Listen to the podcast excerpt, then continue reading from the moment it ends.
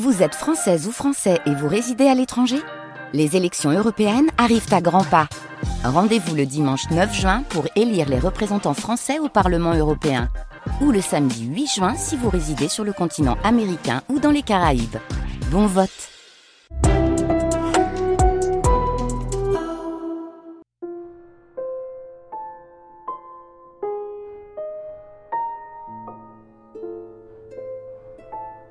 J'ai jamais eu une vie si heureuse que j'ai Proust, parce que tout m'enchantait. Et je suis venue que j'avais un culte véritable pour lui, et en même temps, j'avais une espèce de sollicitude, un désir d'aller au-devant de ce qui lui faisait plaisir. Vous savez, je le suivais tellement euh, que j'étais en prise dans cette affaire, et alors il me trouvait commode, évidemment.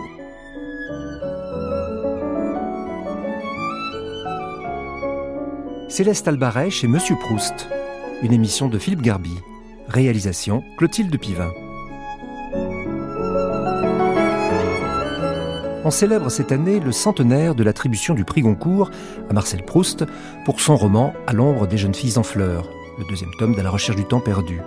Ce fut précisément le 10 décembre 1919, vers 5 heures de l'après-midi, ou plutôt cela dépend des sources, que Gaston Gallimard, Jacques Rivière et Jean-Gustave Tronche débarquèrent 44 rue Hamelin, chez Marcel Proust, pour l'en informer.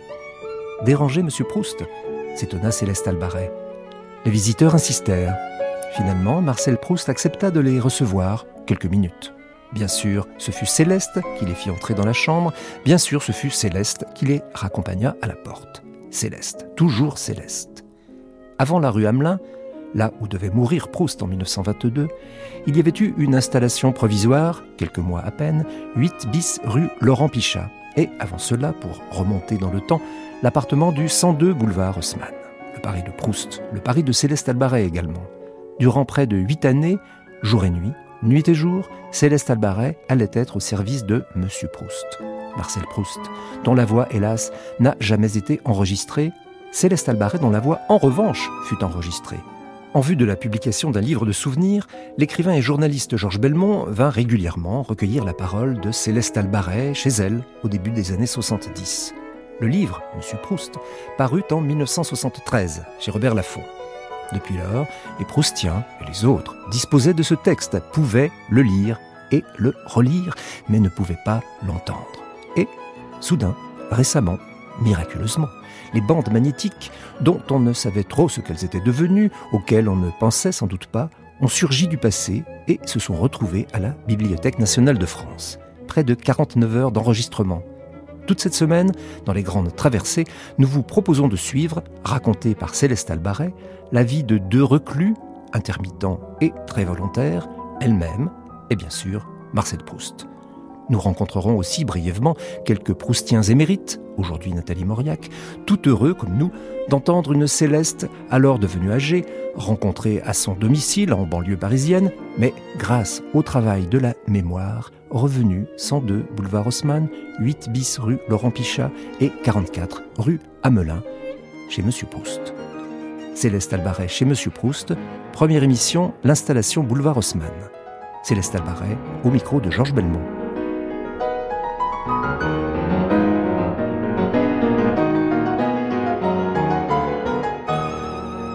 Je suis née en province et j'ai connu mon mari qui habitait Paris, mais moi je n'avais jamais quitté mes parents.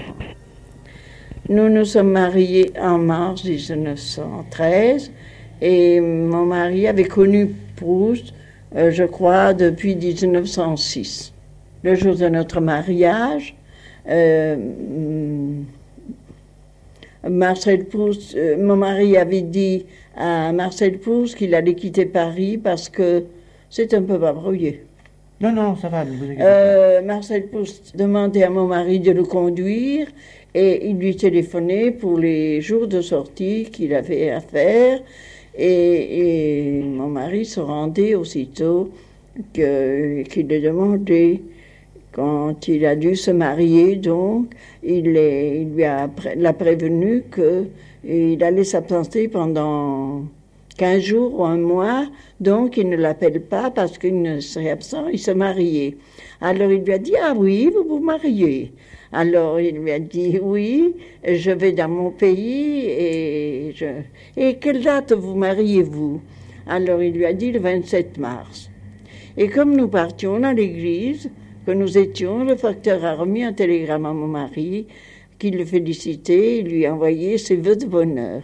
Mon mari a été très ému parce que il n'avait jamais pensé, quoique merveillé de la façon de faire de Proust qu'il avait complètement conquis, il est pensé au jour, à la date de lui envoyer ce télégramme. Alors il a été très ému, je lui ai demandé qu'est-ce qui arrive? Alors il me dit, oh, j'ai un client extraordinaire, mais je n'aurais jamais pensé qu'il pense à me télégraphier. Alors, ça me touche beaucoup. Alors, il m'a, laissé les choses. Après, on j'ai quitté mes parents. Et puis, nous sommes rentrés tous. On avait tout un wagon pour nous. On avait retenu les places pour rentrer.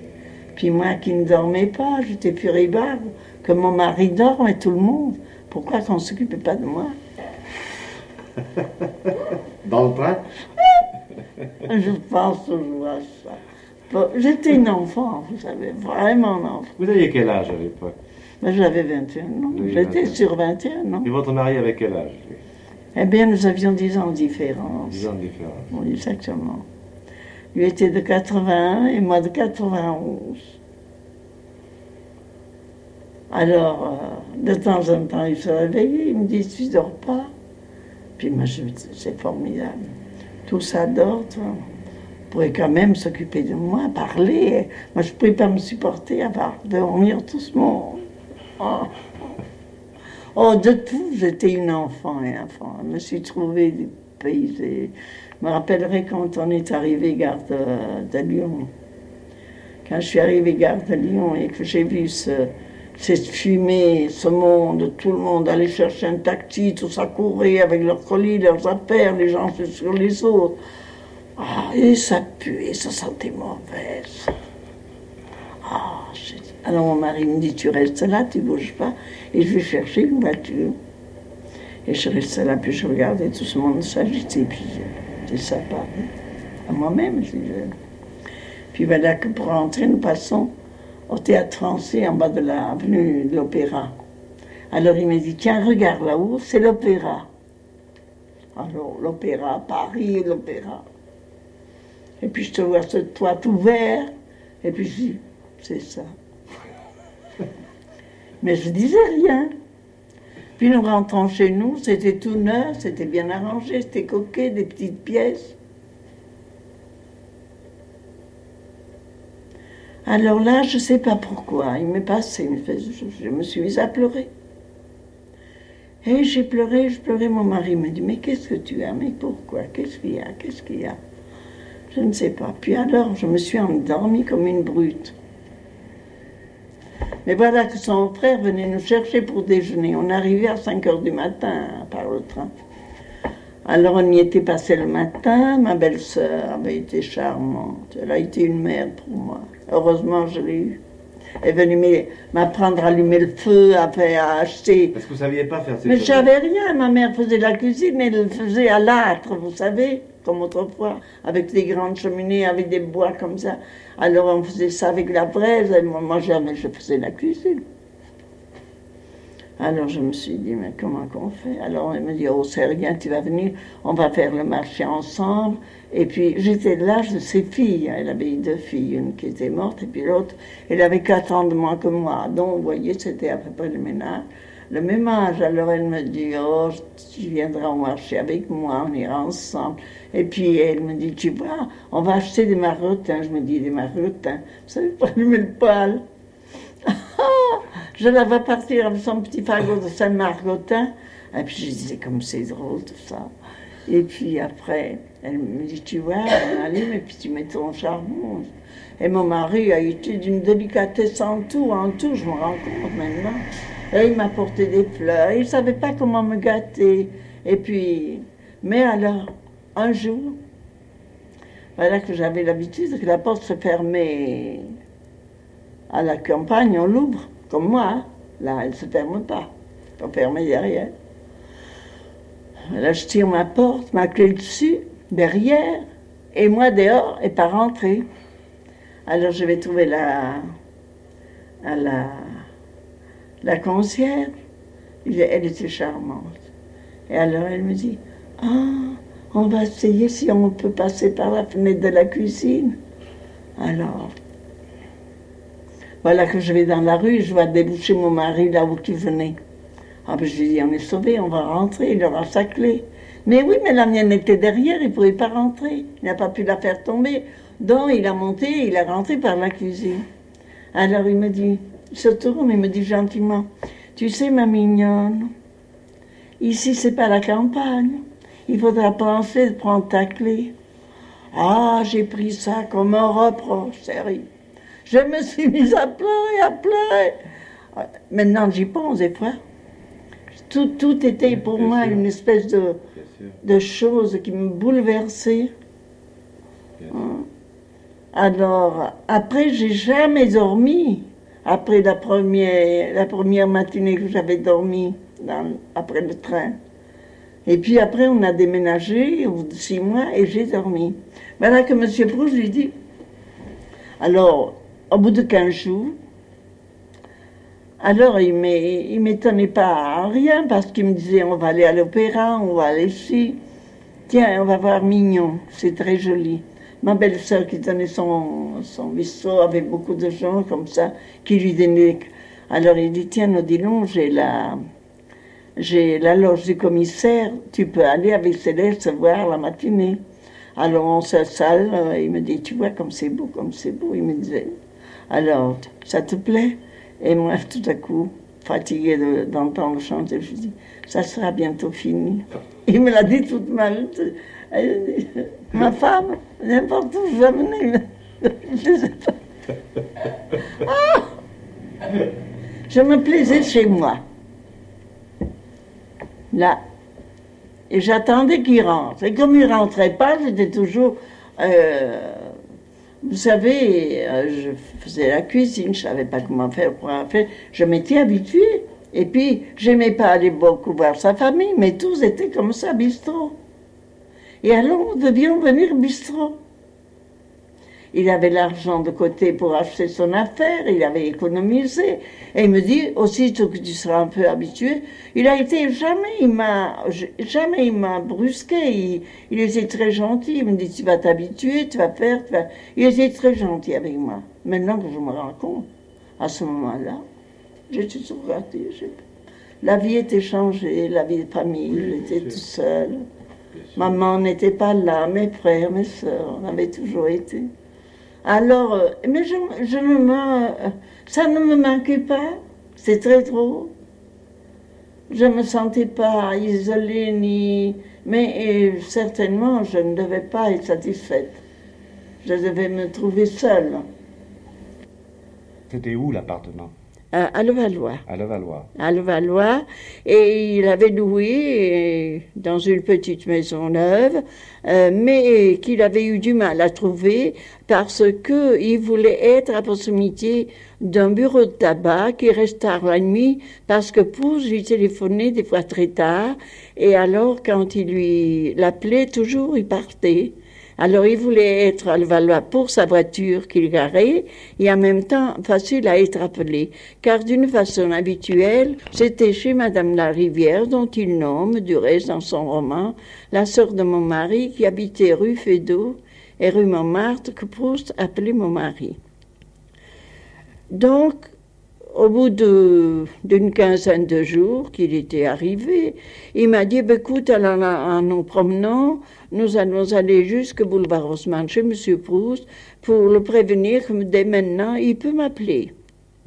Me demander s'il a besoin de moi, je reprends mon travail. Donc, je suis allée boulevard Haussmann. Je suis arrivée euh, avec mon mari, le valet de chambre euh, et sa femme étaient là. Alors, ils ont fêté, ils ont été très gentils avec mon mari, moi. Hmm, pas très enchantée de voir tous ces nouveaux visages. Alors je faisais présence, mais avec le besoin de m'en aller au plus vite. Quand euh, Monsieur Proust est arrivé à la cuisine, alors mon mari l'a salué et lui est venu et Proust avait donc une allure magnifique et il me il tourne autour de moi, il me regarde, il m'a beaucoup intimidé, mais je ne l'ai pas trop regardé. Il me dit Madame, euh, je vous présente Marcel Proust en négligé, décoiffé et sans barbe. Parce qu'il était en maison d'appartement avec un pantalon, pas habillé, et Proust mettait beaucoup. Euh, il avait une finesse, une délicatesse, même avec moi. Il a été comme ça, m'a un peu étonné. Moi, pas arrivé en bas, je dis à mon mari pourquoi il m'a dit sans barbe? Mon mari me dit, oh, il avait une magnifique barbe qui lui allait très bien. Il l'a fait raser hier, hier soir, et alors, il t'a dit ça comme une nouvelle pour lui. Plus tard, peut-être, dirais-je, un mois après, il demande à mon mari comment s'habituer sa jeune femme. Alors mon mari, lui, je sais pas qu'est-ce que ça fera, mais elle, euh, elle euh, n'aime pas sortir. Et je lui demande d'aller dans ma famille. Et elle y va un peu, mais pas beaucoup. Moi, je travaille. Et par conséquent, je ne sais pas, elle ne mange pas beaucoup. Elle, euh, elle dort jamais. J'ai été six mois sans dormir. Extraordinaire. Sans dormir. comment ça se faisait-il? Alors, je pense changement d'air. Changement d'air. Et, alors, euh, arrivé, donc, euh, mon mari, ça l'inquiétait un peu. Et il a déménagé dès qu'il a pu trouver dans la même maison, mais où nous étions, nous étions sur cours et il nous a mis sur devant, où je voyais le lever du soleil comme ça. Et la première nuit, j'ai dormi et j'ai dormi toujours après. Était-ce parce que j'étais habituée comme ça? Oui, bien sûr. Parce que la maison de mes parents était en plein air, dans le village, mais nous avions une propriété close qui avait beaucoup, il y a beaucoup de terrain. Alors, euh, ah, il lui dit, c'est parce qu'elle s'ennuie, elle s'ennuie sa mère, dit Proust à mon mari. Il faudrait que vous arriviez à ce qu'elle sorte, qu'elle se distrait. Alors mon mari lui dit, oui, oui, prêt à aller comme ça, mais elle n'aime pas sortir. Eh bien, il lui dit, vous savez pas, Albaré, parce que il n'avait jamais su que mon mari s'appelait Odilon. Alors il l'appelait toujours Albaré. Et quand il a su qu'il s'appelait Odilon, c'était pour lui une joie. Et comment l'a-t-il su? Parce que, parce que moi je disais Odilon. Ah Alors il m'a dit, ah, comme je suis content. J'ai été tant privé d'un nom comme ça, Odilon. Pour moi, il me plaît beaucoup ce nom-là. Je l'appellerai maintenant Odilon, il me dit. Et puis alors, euh, qu'est-ce que j'ai Alors il lui dit, euh, voilà mon, euh, mon livre vient de paraître chez Grasset du côté de chez Soi comme euh, je le dédicace à mes amis, on pourrait faire une chose, si votre femme, ça lui plaisait, c'est qu'elle irait porter les paquets aux gens à qui je les dessine. Alors elle pourrait venir, elle irait leur porter et ça l'obligerait de sortir chez elle. Et j'ai toujours dit combien c'était tellement, je ne sais pas, je l'ai appelé magicien et il l'est, mais de prévoir et de voir je me plaisais chez moi, j'arrangeais, mais je ne sentais pas, euh, comment dirais-je, la nuit. Je n'éprouvais pas à dire ma mère me manque ou ma famille, je leur écrivais, ils m'écrivaient. Donc je n'avais pas éprouvé euh, dans ma solitude, en quelque sorte, quand mon mari n'était pas là, que je m'ennuyais. Mais lui, il avait prévu. Et alors, il me demande ça. Mon mari me dit, voilà, monsieur Proust m'a proposé ça. Si ça te plaît, tu le fais. Si ça te plaît pas, tu n'y vas pas. Il le fait pour te faire plaisir. Mais peut-être, en même temps, ça lui ferait plaisir à lui. Il a voulu me pousser un petit peu. Alors, euh, j'ai dit, bon, eh bien, j'irai. Alors, je suis allée boulevard Haussmann, où le valet de chambre me, me donnait le livre signé Alors, les papiers étaient roses ou bleus, selon la, femme ou une homme. Et ils étaient bien faits parce que Nicolas faisait ça bien à soin. Et alors, il me donnait une mission, ou bien vous, vous le remettrez à la concierge, ou vous le mettrez à main porte, me disait Nicolas, ou bien euh, vous donnerez une lettre en même temps. Alors quand je suis venue à Paris, il y avait beaucoup de chevaux encore. Et il y avait ces petits coupés, vous savez, caoutchoutés. Moi, ça me plaisait à ravir. Je prenais jamais une voiture en taxi. Je trouvais ça vilain à côté des petits chevaux. Et je prenais et j'allais porter mon lit. Et maintenant, j'ai souvent pensé, je revenais donc. Nicolas me disait Combien avez-vous de taxi Il me payait et je m'en retournais. Et je voyais jamais M. Proust. Et plus tard, j'ai trouvé très drôle penser que le 102 boulevard Haussmann, parce que je me rappelle beaucoup d'adresses. Et je me rappelle que j'ai porté le, livre à la comtesse Grefful, qui habitait rue d'Astor. La rue d'Astor était de l'autre côté du boulevard Haussmann, là. Vous savez, derrière la rue de... Et j'ai dit quand même, j'avais pris un taxi pour aller à la comtesse Greffule et revenir plus tard, j'ai dit comme ça, rien. Et voilà, d'autres fois, j'allais plus loin. Et quand j'ai eu fini de distribuer ces livres, il m'a fait dire que je pourrais continuer à venir au cas qu'il y aurait une lettre à porter. Ou, euh, il a d'abord demandé à mon mari si ça me plaisait, si ça m'ennuyait pas. Alors je lui dis, il lui a dit oh, pas du tout, au contraire, monsieur, je vous remercie beaucoup, au contraire, euh, de votre gentillesse et votre prévenance. Alors il dit, mais c'est très bien. Alors il lui dit, eh bien, euh, maintenant il n'a qu'à venir tous les jours.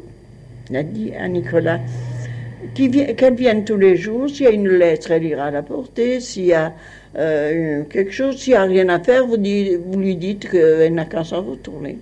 Vous veniez de Levallois alors Et je venais de Levallois. Mais nous étions tout à côté de la porte. Alors, euh, je n'avais pas loin et il y avait des autobus qui me conduisaient juste à la gare Saint-Lazare. Et je venais par la rue de la Pépinière, rue d'Anjou. C'était le centre. Voilà. Alors j'ai continué. Puis après, il est arrivé que la femme à Nicolas a eu besoin d'une opération. Et elle a été opérée par euh, le frère de Proust, le chirurgien, le professeur Robert Proust, à Broca. Évidemment, M. Proust a dit à Nicolas, vous irez voir votre femme tous les jours. Alors on m'a dit, alors vous serez là pour que je parte pour le... Ça vous dérange pas pour aller à l'hôpital Oh, je dis pas du tout. Comme Proust n'avait pas d'heure, il s'en est donné pour rendre la liberté à Nicolas pour son café au lait, car il prenait que du café au lait et des croissants à ce moment-là. Alors euh, j'arrivais, Nicolas partait, et Proust s'était fait donner son café au lait de façon qu'il ne soit pas dérangé, personne, mais au cas quelqu'un viendrait, oui, il voulait quelqu'un dans l'appartement. C'était vers quelle heure qu'il prenait son café au lait? Il n'y en avait pas. Il n'y en avait pas.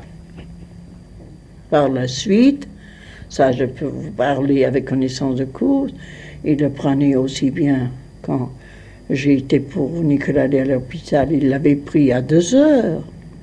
À l'hôpital, il avait le droit d'entrer par le professeur pour ce qu'il voulait, mais d'une façon il l'avait pris quand j'arrive. Je crois qu'il était convenu que j'arrive vers deux heures. Alors euh, Nicolas me dit, si par hasard on vous appelle, qu'il aurait besoin de vous appeler. Alors euh, de la cuisine, il y avait un petit couloir à côté, un long couloir, et il y avait un tableau avec des lunes blanches pour marquer les chambres, les appartements, tout y était noté. Alors il me dit, voyez-vous, quand il sonne là, euh, vous vous en allez, et vous traversez cette porte, puis cette porte, puis cette porte, puis cette porte. J'avais jamais vu l'appartement. Mais quand vous arriverez à la porte, surtout ne frappez pas. Vous entrez il vous appelait, il sait que vous arrivez. Et je l'ai vu une fois, pour la première fois, pendant que Nicolas était non parti. Il sonne.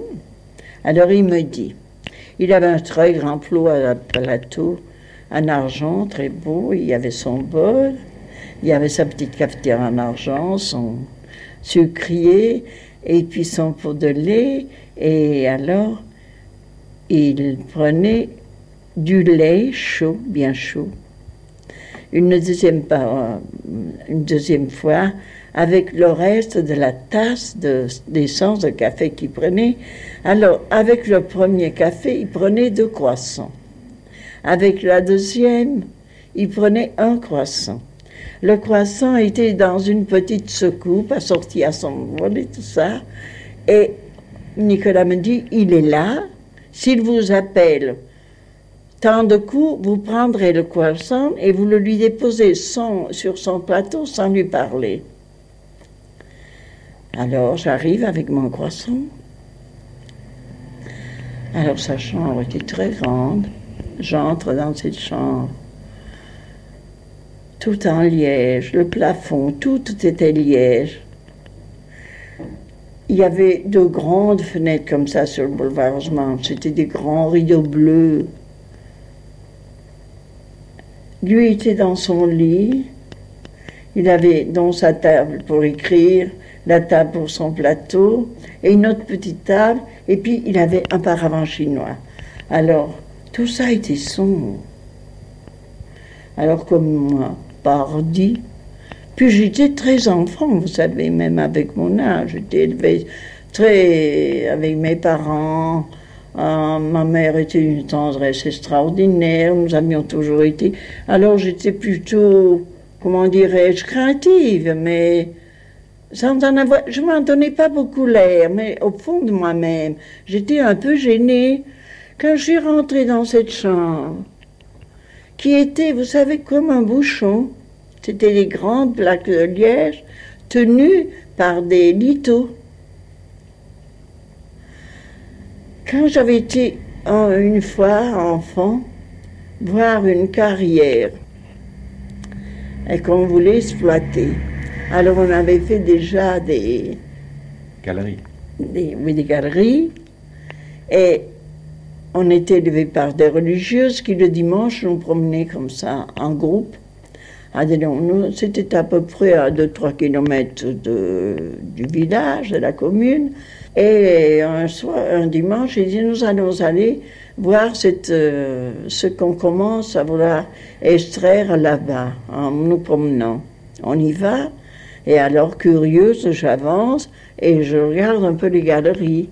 La couleur de la terre était exactement la couleur du liège, comme ça. Et je me suis vue transportée immédiatement à cette galerie de, de, mon pays, la terre coupée franc, comme ça, c'était coupé droit. Ah, ça m'a étonné, ça m'a touché. Puis alors lui, il était étendu, mais même étendu, il avait une, une allure formidable. Alors il me regarde et il me fait merci. Avec sa main, il avait des mains magnifiques et des gestes absolument magnifiques. Il était d'une d'une exceptionnelle finesse et d'une exceptionnel raffinement, et il portait en lui-même cette espèce de nature qu'il avait, car si son génie est immense, l'homme l'était autant. Et tout ça m'a fasciné. Et plus tard, donc, je suis venue, même euh, après que euh, la femme de Nicolas était partie, a été rentrée, et elle a été se reposer dans, je sais pas, une petite maison qui venait de sa mère. Monsieur Proust a dit à Nicolas, vous lui direz à Madame Albaret qu'elle continue à venir. J'y suis en allée. Voilà que, je ne sais pas si je vais vous dire ça, ça n'a pas marché avec Madame Nicolas. Aussi, il faut, que nous, il faut que nous parlions de tout ça. Et puis ensuite, si vous voulez supprimer des choses. Alors, il y a, c'est-à-dire que cette femme, je ne veux pas rien dire contre elle, son mari était parfait. C'était le parfait valet de chambre. Mais alors, le parfait valet de chambre, j'ai appris après à comprendre. Et oui, monsieur, et comme ça, monsieur, j'ai étonné un peu tout ça, mais euh, sa femme, elle pensait qu'elle pouvait, à l'amabilité de Proust, lui dire tout ce qu'elle voulait. Alors il m'a dit lui-même, monsieur Proust, que elle était- il avait été obligé de lui dire, ma pauvre Céline, il faut absolument que vous vous changiez, parce que si vous voulez continuer, euh, moi je ne peux pas vous faire votre éducation, j'ai trop à faire. Et j'ai beaucoup à faire, mais me venir donner des conseils et ce que j'ai à faire, je n'ai pas besoin de vous. Répété ça. Alors il lui a dit, ben voilà, si vous voulez, que- euh, Cécile, il y a une chose, vous allez prendre euh, deux ou trois mois de repos. Et quand vous vous serez bien reposé, je pense que ça ira mieux. Parce que si vous continuez, je ne peux pas vous garder. Elle est partie donc encore à sa petite maison. Et, puis elle est revenue, sage comme une image, tout allait au mieux. Mais le naturel est revenu, m'a dit pouf, et m'a dit, elle va l'infernal. Alors je lui ai dit, écoutez Céline, c'est pas la peine, je ne peux pas vous supporter. C'est pas vous qui allez me conseiller ce que j'ai à faire, donc il faut garder votre place. Je vois qu'on ne peut pas y arriver, partez. Si Nicolas veut vous suivre, qu'il vous suive, mais moi je ne peux pas. Nicolas, je le garde, mais je ne peux pas. Elle est partie et il m'a demandé de venir tous les jours pour remplacer. Et Nicolas est resté, lui. Oui, oui, oui, toujours là, parfait. Ça, c'était un homme parfait, hein, d'attitude, de façon très discret, très bien, très bien. On a dit que Céline avait, avait été jalouse de vous. Ah, je de sais pas. Ah, pas pour son mari. Non, non, pas pour son mari, non. euh, Jalouse, jalouse je- de vous voir, là. ça- Ah, infernal. Oh, mais je ne peux pas vous dire ce qu'elle m'a fait. Mais vous n'allez pas mettre ça dans le livre, mais pensez-vous que par la suite, dont je prends place chez Proust, parce que la guerre éclate. Donc, vous dire, j'y allais comme ça, mais moi-même, je n'étais pas du tout pour faire une vie comme ça, puisque toute la famille de mon mari était dans les affaires, et il se mariait pour lui-même faire pareil. Il m'avait dit, tu t'habitues, et puis je chercherai un commerce, et moi je cesserai d'être chauffeur, car je ne pouvais pas faire quoi que ce soit. J'ai donc gardé le métier de chauffeur, mais je ne veux pas rester chauffeur. Hmm?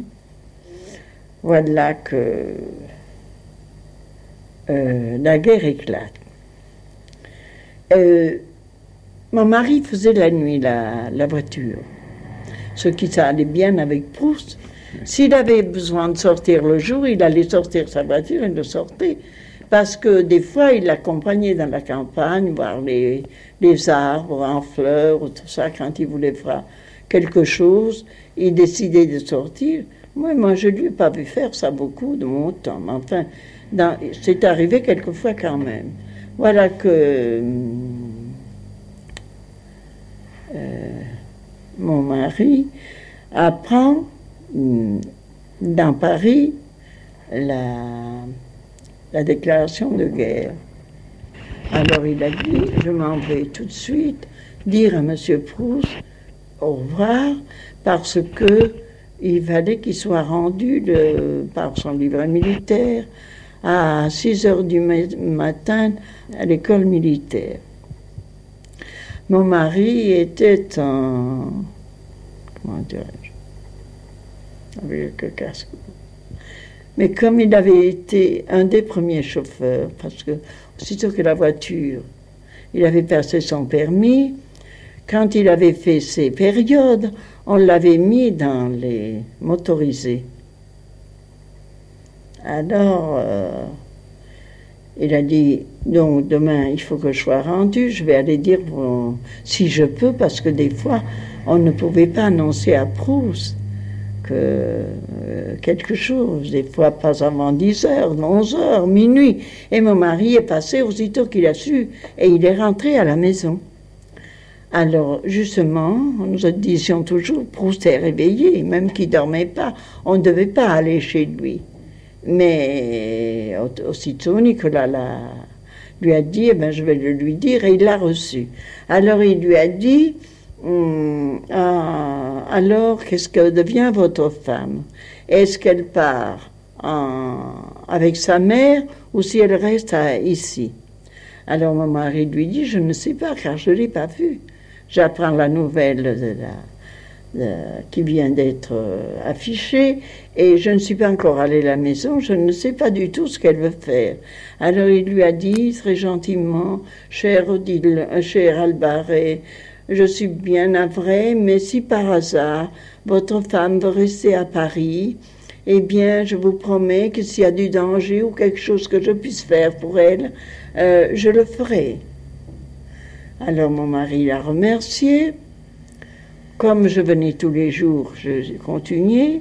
Moi, mon mari est resté assez longtemps, euh, pas longtemps, peut-être, peut-être un mois, je ne sais pas, parce qu'il a été versé dans le ravitaillement des, de la viande fraîche sur le front et on le faisait par des autobus. Et ces autobus ont été garés rue de Lourmel où on les préparait pour le départ, mais on ne savait pas si ça durait un jour, deux jours, trois jours. Il y est bien resté peut-être un mois, peut-être plus, je ne sais pas, pendant qu'on organisait ce service-là.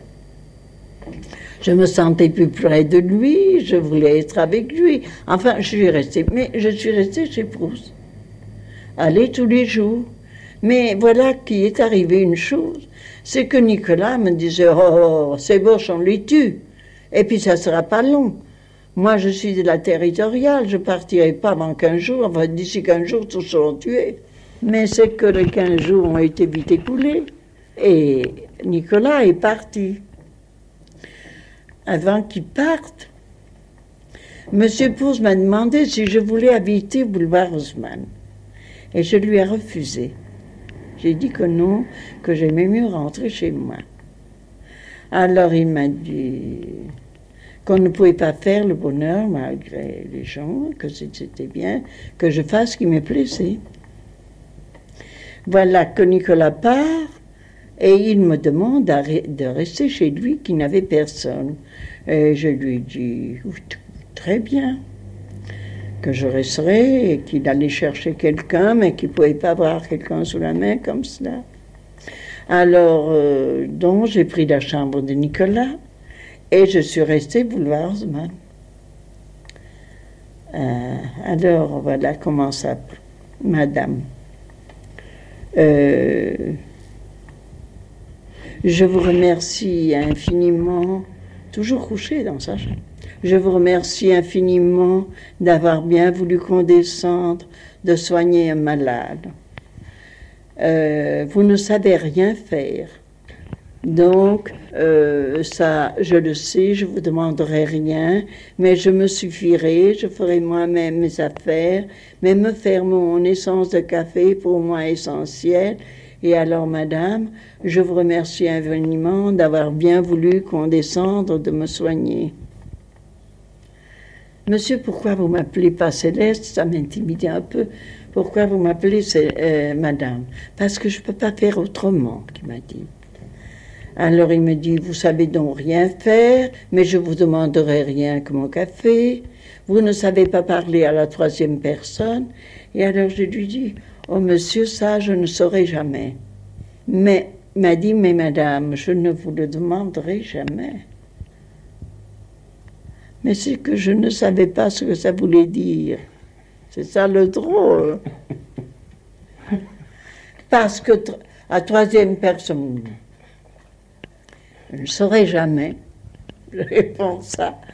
Et puis plus tard, que j'étais bien avec lui, euh, à l'aise pour lui parler, je n'ai jamais demandé si je la... Parce qu'il aurait pu dire, elle, elle, est bien prétentieuse, et lui qui m'appelait madame, tout ça.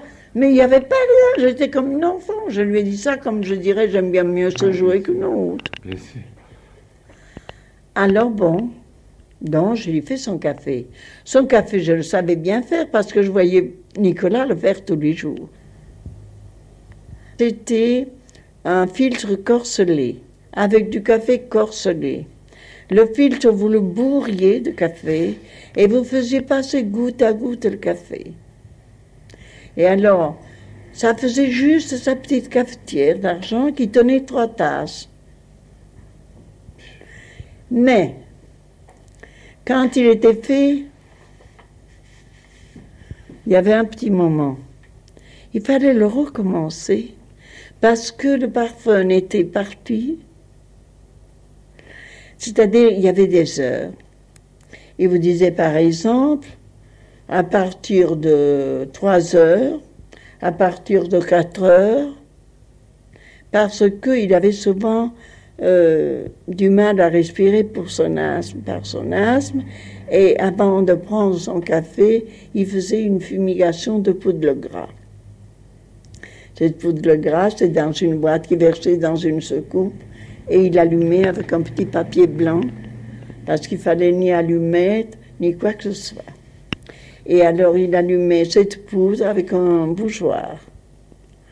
Et il fallait qu'à proximité de sa chambre, il y ait toujours un bougeoir allumé, que s'il était à étouffer pour ne pas parler longtemps, on lui approche le bougeoir et qu'il allume son papier s'il fallait que ce soit du papier très bien, dans une boîte qui sortait, qui n'y ni poussière ni rien. Car tout était poussière, car tout était difficile, il était toujours très, très... Méticuleux. Oh, mais alors, excessivement étonnant, parce que, euh, bon, Don lui servait sur son plateau, son grand plateau, c'était bien comme ça. Et il y avait son bol, sa cafetière, et il se sucrait lui-même, prenait ce... mais jamais devant vous. Parce que le mouvement du lit, de se lever, de s'asseoir un peu, il ne le faisait même pas devant vous. Et certainement, quand il se servait, il devait s'asseoir au bord de son lit, je pense. Mais tout cela se passait toujours avec une pudeur, avec une façon extraordinaire. Extraordinaire. Voilà ce qu'était son essence de café. Mais alors,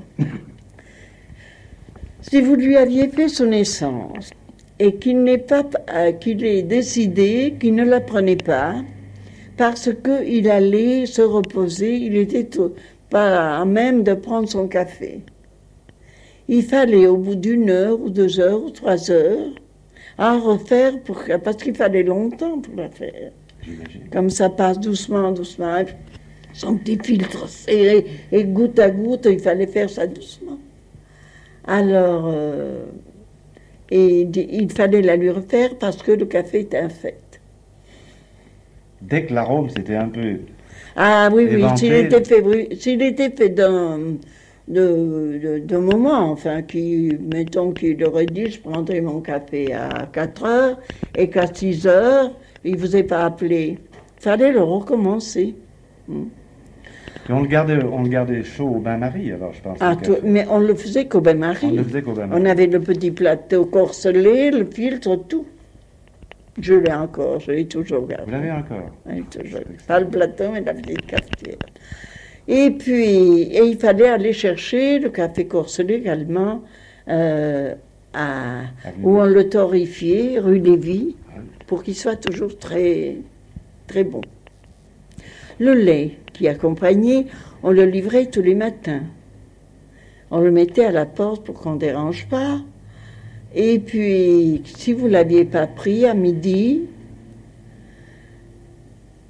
qu'il ne s'en soit pas servi, la laitière venait rechercher les, bouteilles et rapporter du lait nouveau parce que celui-là aurait été déjà pas frais. Je pense que ça devait être le même, j'en sais rien. Mais il était d'une. C'était formidable, vous n'avez pas idée. Eh bien, où j'en viens maintenant avec mon expérience, ma vie, ma vieillerie, ce qui est arrivé, évidemment, il m'a dit qu'il ne me garderait pas parce que c'était pas décent qu'un homme malade ait une femme près de lui. en coucher. Alors il a pris au bout de quelque temps, c'est un petit jeune homme euh, que lui avait procuré le comte Gauthier Vignal. Euh, parce qu'il était très méfiant, il ne fallait pas prendre quelqu'un qu'on ne connaît pas, tout ça. Et c'était un petit jeune homme très gentil.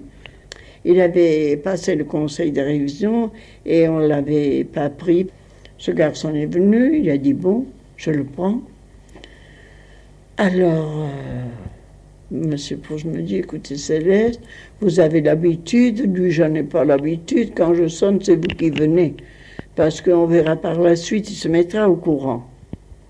Mais voilà que les choses allaient mal, à la guerre, et on l'a reconvoqué pour une visite, il a été pris. Donc il est resté, je ne me souviens pas le temps, mais très peu de temps.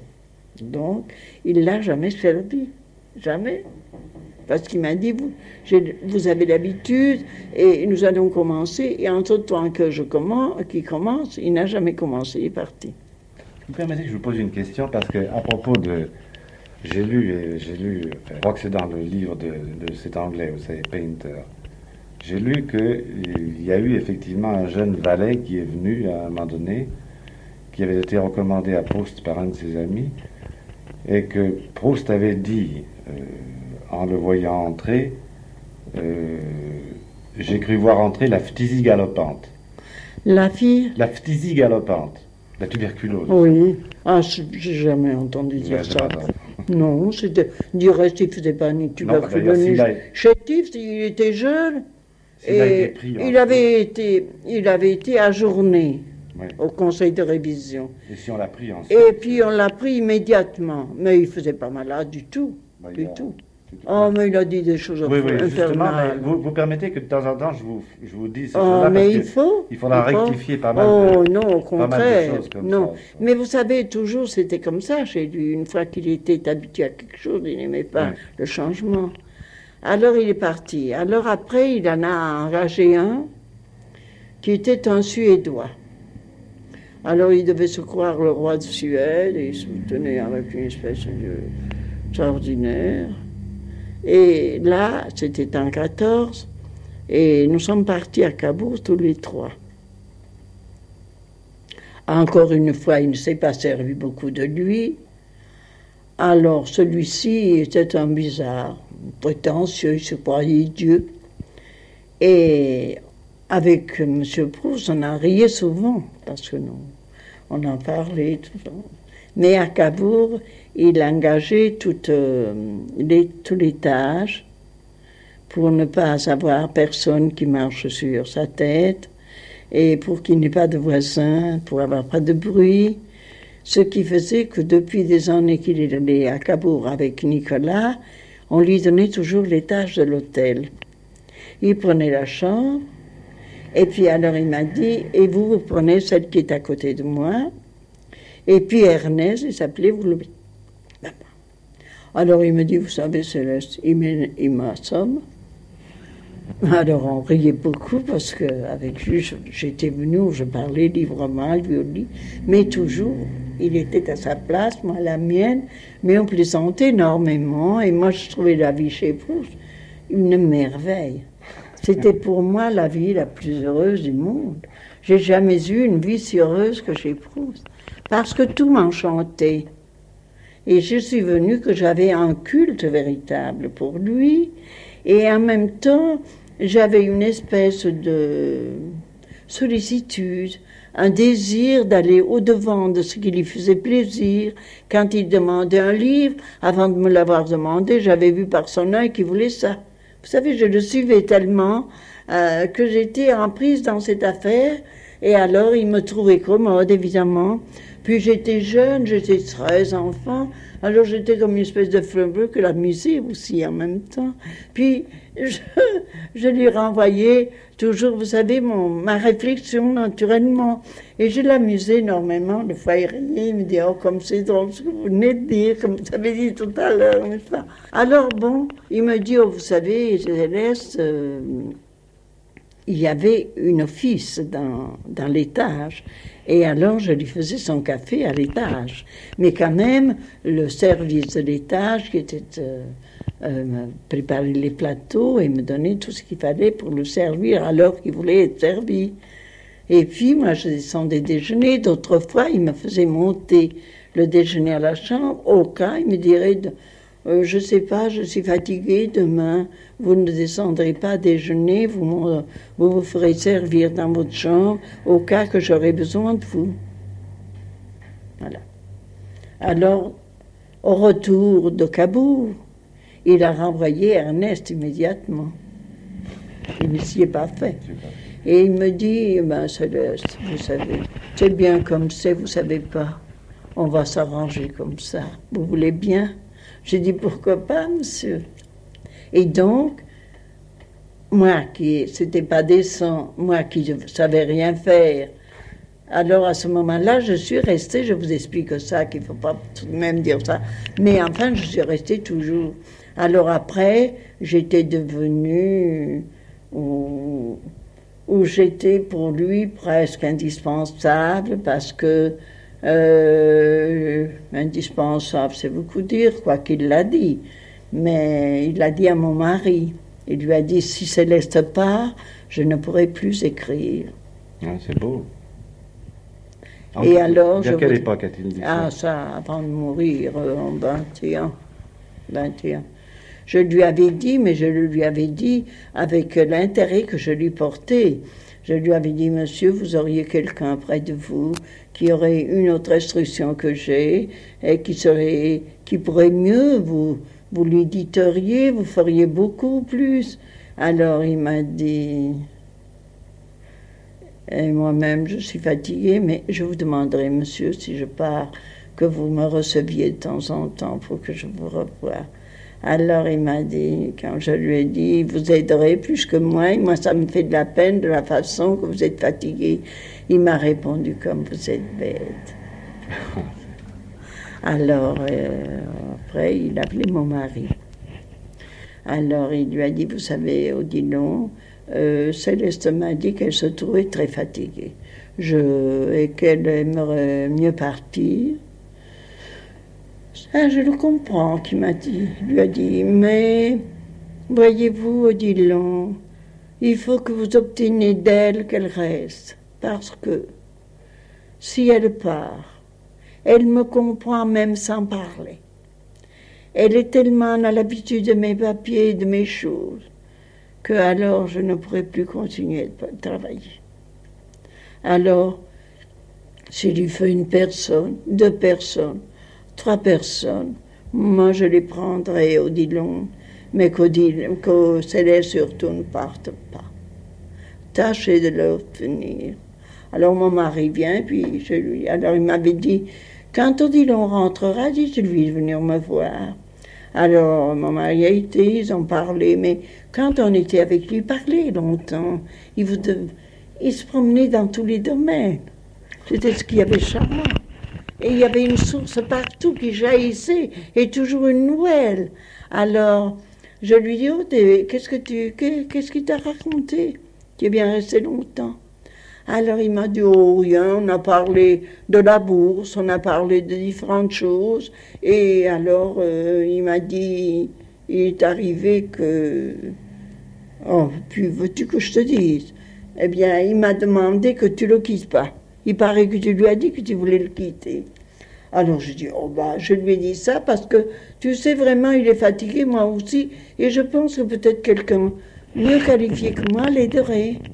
Alors il m'a dit, oh, mais lui ne prend pas comme ça, il dit qu'il ne pourra plus travailler si tu pars.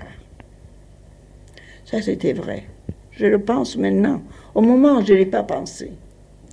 Mais il fallait voir avec quelle espèce de vous savez, j'étais intégrée dans son travail, dans ses choses. J'arrivais, tout était effort de parler, de prendre un cahier, d'attendre. Par exemple, il voulait un livre.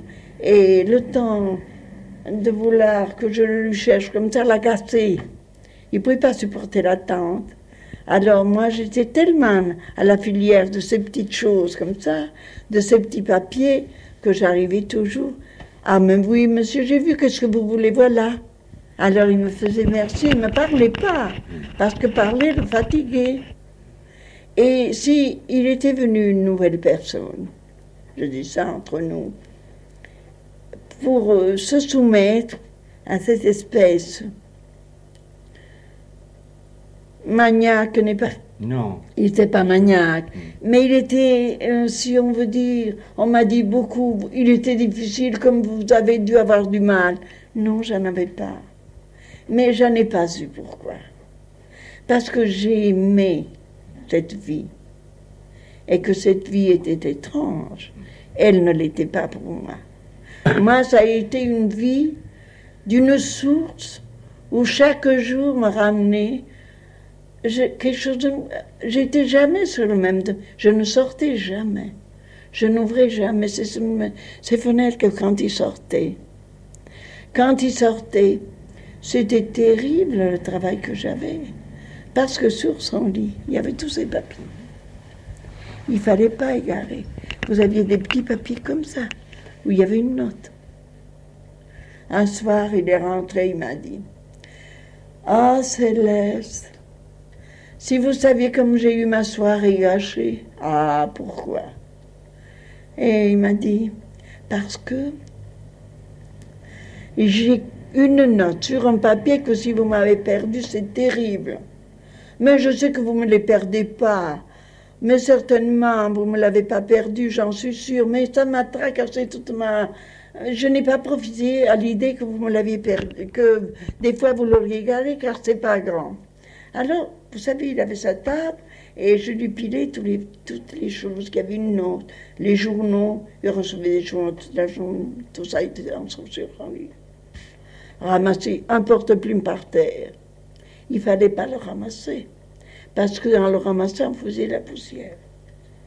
Alors il en avait tapé. Il en prenait un quand il voulait, mais on ramassait jamais rien par terre. Quand il était là Quand il était couché ou là. Alors, euh, il arrive et puis va. Ah, il est là. Oh oui, je le savais bien. Vous êtes vraiment céleste. Et toujours comme ça, et aimable. Quand euh, il sortait, jamais il a ouvert la porte pour partir et jamais il l'a ouverte pour rentrer. Je crois même qu'il n'a jamais su où était la clé d'entrée. Alors quand il partait, il toujours son sourire avant de partir. Alors Céleste, vous penserez bien à téléphoner ça, vous penserez bien à ça. Il me donnait différentes petites choses. Je ne sais pas si je rentrerai tard ou pas. Enfin, mais comme il rentrait toujours tard, comme je savais qu'il y avait personne à la maison que lui qui rentrait, j'attendais l'ascenseur, et moi j'étais à la porte pour lui ouvrir la porte de l'ascenseur avant que lui soit arrivé à l'étage. Et je le vois toujours arriver avec un beau sourire. Et, et je lui ouvrais la porte, il entrait. Et ça, son chapeau, la façon qu'il se découvrait, était élégant, charmant. Alors, quand il rentrait, je savais toujours, avant qu'il m'ait dit ouf, s'il était content ou pas. La façon qu'il coiffait le chapeau, le regard qu'il me faisait, je savais qu'il n'était pas content. Alors je disais, alors, monsieur, ça va pas. Oh, ce que je regrette cette soirée, ce temps perdu, où j'aurais mieux fait travailler, moi qui suis à court, que le temps me manque, je me suis embêtée. Alors il m'a raconté tout, tout, tout. Quand il était enchanté comme ça, il alors arrivé Céleste, je vais vous raconter. Et alors il est versé toute la soirée sur l'un, sur l'autre, la bêtise, l'habillement, tout, tout, tout, tout, Il y avait des fois que je dis, mon Dieu, monsieur, il y en aura une analyse aujourd'hui. Il me dit, peut-être. Et vous savez, il m'a beaucoup parlé. Et il m'a dit un jour, étiez encore boulevard Haussmann, Céleste, savez-vous, vous devriez écrire votre journal. Ah. Une petite moquerie, nouvelle, je lui ai dit, monsieur. Alors, j'ai dit, comme vous aimez vous moquer, et me trouver un peu ridicule. Pas du tout, Céleste. Si vous écriviez mon journal, personne ne me connaît comme vous. Personne ne sait ce que je vous dis et tout ce que je fais. Et quand je serai mort, vous vendrez votre journal plus que moi mon livre, parce que vous le, il se vendra comme le boulanger vend les petits pains le matin, et vous gagnerez une énorme fortune. Alors, j'ai dit, je vous aime bien, monsieur, vous êtes charmant. J'ai dit de vous moquer de moi. Mais je ne me moque pas, je ne me moque pas. Je vous dirai mieux, je vous le commenterai. Oh, c'est bien ça, monsieur. Vous voulez me le commenter, vous n'avez pas le temps de faire ce que vous avez à faire quand vous êtes gentil. Je suis très touchée, monsieur, toujours de votre façon de vous moquer. Non, non, Céleste. Et comme c'était vrai, parce que vous savez, si j'avais écrit tout ce qu'il me disait tous les jours, c'était pas long à noter, mais je donnerais un dénouement dans son livre formidable des soirées. Presque toutes les clés presque toutes les clés, parce que je, voyais très bien comme il s'attachait à, son, à ce qu'il a écrit. Et comme ces personnages, il n'y en a pas un à tous. Moi, je les suis une à une quand je le lis. Ah, il faudrait que nous en parlions. Oh, oui, mais c'est assez difficile, mais je ne peux pas nommer avec assurance. Mais euh, je le suivais absolument. Parce que je l'ai suivi tellement que je suis le personnage qu'il a voulu de nouveau voir au moment où il a voulu le remettre. Parce qu'il a fait tous ces personnages qui vivent tout le temps. C'est pas le même, mais il en a choisi un qui allait ensemble, parce que tout est fait sur la vérité. Que ce soit les vices, que ce soit les vertus, les prétentions. Et alors nous parlions de tout ça du soir. Et ça m'intéressait, c'était fou. Puis il fallait voir le charme avec la façon. Et puis l'ironie, la moquerie, euh, parce que il avait eu un visage tellement extraordinaire que son regard, vous lisiez tout ce qu'il voulait aller dire. Il y avait une naïveté par moments, un petit ironie moqueur, et à côté de ça, il y avait des fois, vous, vous le voyez loin, penser comme ça, il disparaissait, tout en vous parlant. On sentait qu'il allait loin, loin, il pensait comme ça, puis tout à coup il revenait. Et il me dit, eh bien oui, c'est que nous parlions de ça. Ah oui, euh, plusieurs fois, Jacques de la Crotelle m'a dit, vous rappelez-vous, Céleste, comme il avait toujours besoin de votre jugement quand nous parlions. C'était drôle. Euh, C'était pas mon jugement qu'il voulait. Sûrement si. Oh. Sûrement si. Non, mais il y avait. Vous savez, j'avais l'esprit un peu moqueur. Et puis en même temps. Il devait aimer beaucoup ça. Et puis alors, euh, euh, et spontanément, je donnais le fond de mon âme et de cœur de, ce que je jugeais. Pam Je disais, oh C'est quand il a reçu. Un jour, il me lit des vers, et puis je lui ai dit Oh, c'est pas des vers, c'est des divinettes. Il a dit ça à tout le monde, il riait comme un fou. Et puis une autre fois, il y avait un. Parce que euh, je parlais des fois quand il avait ses amis, des familiers, parce qu'il ne recevait pas chez lui.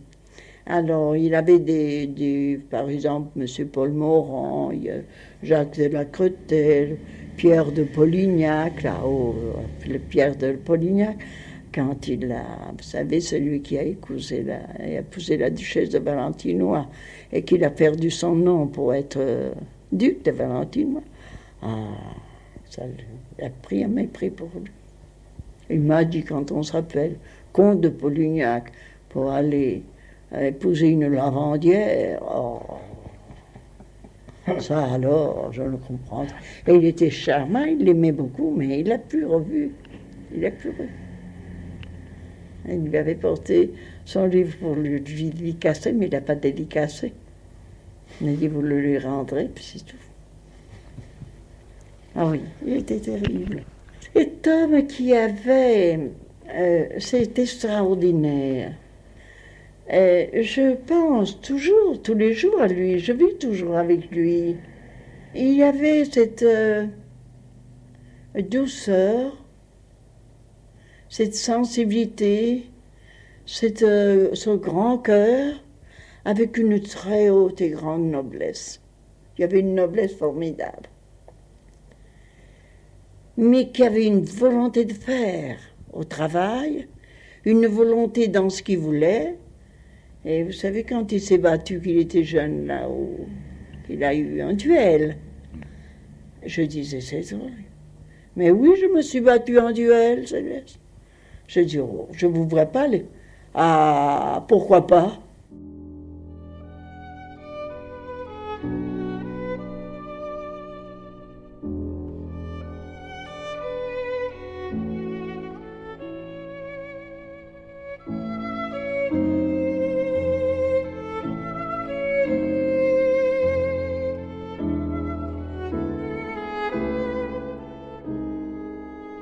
Céleste Albaret au micro de Georges Belmont au début des années 70. Enregistrement réalisé, rappelons-le, en vue de la publication d'un livre de souvenirs de celle qui fut la servante, la gouvernante, la confidente de Marcel Proust. Le livre s'intitule Monsieur Proust. Il est publié aux éditions Robert Laffont. Alors nous allons bien vite retrouver Céleste Albaret. Il sera question, entre autres, du séjour à Cabourg, mais euh, en attendant de replonger dans le passé de celle qui allait vivre près de dix années aux côtés de Proust, de Monsieur Proust, nous allons, en votre compagnie, Nathalie Mauriac, donner peut-être quelques précisions sur ce témoignage exceptionnel. Et il faut dire tout de suite que c'est un peu grâce à vous, c'est grâce à vous d'ailleurs que les auditeurs de France Culture peuvent entendre cette semaine Céleste Albaret. Vous êtes directrice de rédaction du Bulletin d'information proustienne, édition Rudulme, et donc à l'affût euh, de tout ce qui touche à Marcel Proust, à son œuvre et à son entourage. C'est pour ça que vous avez appris un jour l'existence de ces fameuses bandes magnétiques. Tout à fait. Mais j'ai un peu traîné, à vrai dire, euh, avant d'aller les écouter. J'ai appris ça, je crois, au début des années 2000. Et puis, euh, ça n'est que l'année dernière, donc fort tard, que que je suis allée à la Bibliothèque nationale pour écouter, commencer à écouter ces bandes. Et euh, j'ai été euh, juste passionnée par euh, ce que j'entendais et j'ai pensé que ça serait bien de le, de le partager avec d'autres, qu'on ne pouvait pas tous venir dans cette grande salle de la BNF. D'où l'information que vous m'avez donnée. Voilà. Figurez-vous qu'il y a les bandes ont été retrouvées ou avaient-elles été perdues, on n'en sait rien, mais en tout cas elles, étaient là, numérisées par la BNF et donc accessibles. Depuis 2004, donc ça fait 15 ans qu'elles sont accessibles et 15 ans que personne ne va les écouter, donc c'est dommage. Il y en a 48 heures. Oui, que j'ai tout écouté et, euh, et, avec plaisir, avec un, bonheur euh, parfait. Et donc là, toute cette semaine, euh, on, en entend de, grands extraits, de larges extraits, comme, comme on dit. Et en tout cas, ça ne veut pas dire le meilleur, ça ne veut pas dire grand-chose le meilleur, mais en tout cas, je crois vraiment qu'on on, découvre une Céleste Albaret et surtout on découvre quand même euh, la, la, proximité extraordinaire qu'il y avait entre deux êtres qui étaient des espèces de reclus, euh, plus ou moins reclus du reste. Alors, il me semble que le plus important à dire d'abord aux auditeurs, c'est que Céleste Albaret, on ne la connaissait vraiment que à travers le portrait souvenir de Roger Stéphane, qu'on trouve facilement euh, sur la toile. Euh, on l'interroge quelques minutes sur la mort de Proust. Elle est dans le rôle de la pleureuse, elle a raconté ça mille fois, donc euh, elle se lamente, et, c'est la seule image qu'on avait d'elle. Alors bien sûr, on a son magnifique ouvrage, très intéressant, Monsieur Proust, mais on l'avait jamais entendu au long cours. Or là, c'est bouleversant d'entendre sa voix parce que c'est quelqu'un qui a passé quand même près de dix ans euh, aux côtés de Proust, 24 heures sur 24. Et donc, elle est comme, euh, elle est comme imbibée. Enfin, elle est imbibée et, et ça ressort petit à petit. Alors, on a quand même l'impression que certaines choses, bien sûr, elle les a répétées, elle les re-répète. Mais euh, ça fait partie d'elle-même. C'est son, c'est son être profond qui, a été imbibé par Proust et qu'elle dégage comme ça avec, avec un, une vivacité, euh, parfois des silences, euh, des petits rires. Euh. Et oui, ils étaient reclus, effectivement, mais Proust sortait quand même pas mal, quoi qu'il en soit, grâce à Odilon Albaret, le mari de, de Céleste, qui, qui, le conduisait à droite à gauche. Mais Céleste restait, restait, restait sans deux Haussmann. Elle avait les clés. Elle. avait les clés et Proust n'avait pas les clés, c'était elle qui ouvrait la porte. Toujours. elle devait veiller à la porte pour entendre Monsieur Proust qui, sortait de l'ascenseur. Je l'ai présentée comme la servante, la gouvernante, la confidente de Marcel Proust. Peut-être beaucoup confidente, mais, en même temps, il y a confident et confident. On peut confier euh, d'une manière très variable à telle et telle personne. Ce qui, est, très frappant, c'est qu'elle raconte énormément de choses. Euh, du temps où elle ne connaissait pas Proust, c'est-à-dire elle a connu Proust en 1913. Et apparemment, Proust lui a raconté énormément de choses de sa jeunesse, de son enfance, de ses rapports avec ses parents, euh, de ses amis. Et donc, euh, tout, ça, ressort. Alors, on ne sait pas très bien euh, ce qu'elle a peut-être pu lire ailleurs dans des, biographies ou pas. Mais enfin, ça sonne, ça sonne tout de même juste. Et donc, on entend parler du, Proust jeune aussi. C'est ça qui est très frappant. Alors, vous parlez de, biographie. Elle, avait lu la biographie de Georges Penter. Et vous allez entendre euh, Nathalie Mauriac au fur et à mesure de, des jours de, des diffusions de cette semaine dans la Grande Traversée à quel point le nom de Penter, en tout cas, l'irrite, parce que vraiment, euh, euh, Georges Belmont dit voilà, il, il, a dit ça, il prétend que petit à petit, on comme ça, elle dit pop, pop, pop, pop, où est-il allé trouver tout ça Elle dit à un moment, il a beaucoup d'encre, il a de l'encre. Donc il invente beaucoup. Donc elle est, très agacée, oui, par tout ce qu'écrit Painter et, euh, elle, veut, euh, elle veut rectifier certaines choses, mais parfois elle les rectifie seulement par des silences, un peu gênés quelquefois. On demandera euh, mercredi à Jean-Yves Tadier, auteur d'une autre biographie et de la biographie publiée chez, chez Gallimard, ce qu'il pense des dangers du métier de, biographe. C'en est un quand même quand on est face à quelqu'un qui a connu, qui a connu la personne, enfin le, sujet de, de, sa biographie. Alors, on l'entend au, fil des, jours et on a entendu une, heure simplement, mais bon, je pense que tout le monde va écouter la, suite. Évoquer les, cahiers, les fameux cahiers de, de Moleskine. Et alors, est-ce que vous les avez vus, vous, Nathalie Mauriac, ces cahiers Alors, les, cahiers dont elle parle, curieusement, ce sont les 32 cahiers. Euh, cahiers assez épais, dit-elle, de Moleskine noir, que, dit-elle, Proust lui a demandé de brûler. Ah oui, elle va, raconter ça. Elle raconte ça en détail. Alors donc personne n'a vu ces cahiers sinon Proust et elle. Euh, Proust en 1919, au moment où il quitte le boulevard Haussmann, écrit à un ami, parle à un ami des brouillons, des, cahiers, des manuscrits qu'il brûle. Euh, est-ce que ce sont les mêmes? On ne sait pas. Euh, Qu'y avait-il dans ces 32 cahiers? D'après elle, c'est une première version de la recherche, mais elle n'en sait absolument rien, parce qu'évidemment, Proust ne les lui a pas fait lire, et d'ailleurs, il s'assure bien qu'elle les a vraiment brûlés. Bon, donc ces cahiers-là, c'est un mystère. Et elle parle aussi des autres cahiers sur lesquels Proust travaillait pendant la guerre. C'était elle qui allait les acheter parce que, euh, coup de chance, il y avait une papeterie luxueuse à côté du centre de Haussmann, donc elle allait acheter ses cahiers. Mais elle était associée très très étroitement à son travail, ça il n'y a aucun doute. Elle en parle d'ailleurs de manière très touchante. Elle parle de l'angoisse de Proust quand Proust croit que, qu'elle va, qu'elle va le quitter parce qu'elle n'en peut plus, qu'il ne pourra plus travailler sans elle. Et c'est sans doute vrai, parce que ce qui est très beau dans tout ce qu'elle dit, c'est comment elle fait comprendre que d'un seul geste, Proust lui faisait comprendre ce qu'elle voulait, qu'elle comprenait tout de suite, ou d'un seul regard même. Donc il y, a, là il y avait quelque chose entre eux de très fusionnel, enfin très compréhension comme ça très très intuitive. Quand même, il faut savoir que se souvenir que c'était une très jeune femme. Elle est très au service de Proust, elle avait 22 ans. Donc c'était une enfant, elle venait de sa, de sa campagne, de ses montagnes, elle était complètement naïve, elle le dit d'ailleurs. je ne savais rien faire. Elle ne savait rien faire, mais elle avait cette espèce de pureté, sans doute, de naïveté, et Proust a voilà, la, la, la, formée en quelque sorte, et, elle était... Euh, il y a un très beau passage dans, ce qu'on vient d'entendre, c'est elle, elle, elle, arrive la première fois dans la chambre euh, oui, de oui, Liège, ah, et elle a un souvenir comme ah, ça, ça c'est magnifique, ah, ça c'est absolument sublime, je suis ravie que vous parliez de ce passage, euh, c'est superbe, elle, entre dans la chambre de Liège et elle se met à parler d'une promenade qu'elle avait fait enfant avec son école dans une carrière près de chez elle et euh, cette carrière, elle décrit des galeries de cette carrière et elle décrit la chambre de Liège et c'était la même couleur et c'était comme de la pierre coupée droit, coupée franc. C'est absolument extraordinaire parce qu'on a l'impression là d'être dans la grotte, de, enfin vraiment dans l'atelier de Proust. Et on a, on a un sentiment extraordinaire de, parce que c'est ça qui est fantastique dans le fait d'entendre Céleste, c'est qu'elle était vraiment au plus proche de Proust au travail. Alors on sent bien que parfois il fermait sa porte et que même elle ne rentrait pas mais on est quand même au plus proche. On est avec quelqu'un qui a, qui a accompagné ça vraiment tout près. Alors vous auriez pu, vous, Nathalie Mauriac, consacrer votre œuvre à François Mauriac, par exemple, euh, votre grand-père. Mais vous avez choisi Marcel Proust comme objet d'étude et d'admiration au cours de vos travaux universitaires.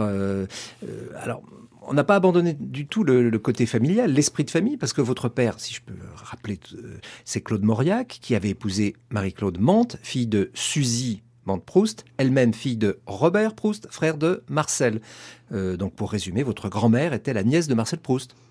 Tout à fait. Et Histoire de famille. Mon grand-père François, que j'ai eu le bonheur de connaître et d'aimer beaucoup, euh, a été présent dans, mon, ma rencontre avec Proust, puisque, euh, en fait, les derniers mots que, Proust a dictés à Céleste, et ensuite qu'il a écrit sur une enveloppe dont, il parle un peu dans une, émission qu'on entendra dans quelques jours, euh, ont été commentés extraordinairement par François Mauriac juste après la mort de Proust, qui parle de ces documents. Donc euh, voilà, c'était pour moi c'était très touchant de, voir les fils se croiser comme ça. Alors pour rester dans l'histoire de famille et puis pour, euh, pour rentrer dans le potin, parce que euh, je pense que Céleste devait écouter de temps en temps des, des, potins et, Marcel Proust devait être ravi. Enfin, ça, ça circulait l'information et pas simplement sur la comtesse de etc. Je pense que, d'après ce que dit Céleste Albaret, d'après ce qu'elle va dire dans, dans, toute cette semaine d'entretien, donc, elle aimait beaucoup votre grand-mère, la petite Suzy, et donc qu'elle a connu tout enfant. Euh, Suzy Aimante Proust avait 17 ans quand, Proust est mort, donc en 1922. Je ne suis pas sûr qu'elle aimait beaucoup, euh, je suis désolé de vous l'apprendre, mais vous l'avez su sans doute, votre arrière-grand-mère, en fait, l'épouse de Robert. On sent, quand elle parle de Madame Proust au sens de la Madame Robert Proust, on sent une, une réticence, on sent que qu'elle n'approuve pas le fait que certainement Marthe, Marthe Proust euh, ne comprenait rien à Marcel Proust et ne l'aimait guère. Donc on sent, on, sent, on sent une réprobation de la part de Céleste qui est silencieuse mais qui est très palpable. Dans une, dans une des émissions, on l'entendra. Elle, elle, sait vraiment euh, manier le silence euh, ah, avec un talent extraordinaire. Ah, elle est merveilleuse. Ses silences, ses pauses, ses esquives, comme elle élude les choses, comme elle contourne, l'air de rien. C'est une finaude. Qu'en disait-on dans, votre famille, Nathalie Mauriac, de cette jeune, puis euh, moins jeune, puis vieille dame qui était Céleste Albaret? Écoutez, à ma grande honte, je ne me suis intéressée à, Marcel Proust, je ne me suis autorisée à m'intéresser à Marcel Proust qu'après euh, la mort de Céleste, puisqu'en fait elle est morte en 84. 84, et oui, moi je suis tombée dans, dans Proust en 86, donc je, dois dire que je, je, ne faisais pas attention à ça. Je, tout à fait honteux. Mais, euh, mais je crois que ce qu'on, aime en écoutant Céleste, c'est que on entend quelqu'un qui a entendu Proust. Voilà, c'est ça. On n'a pas la voix de Proust, mais on a la voix de quelqu'un qui était au plus près de Proust et qui en plus avait un don d'imitation.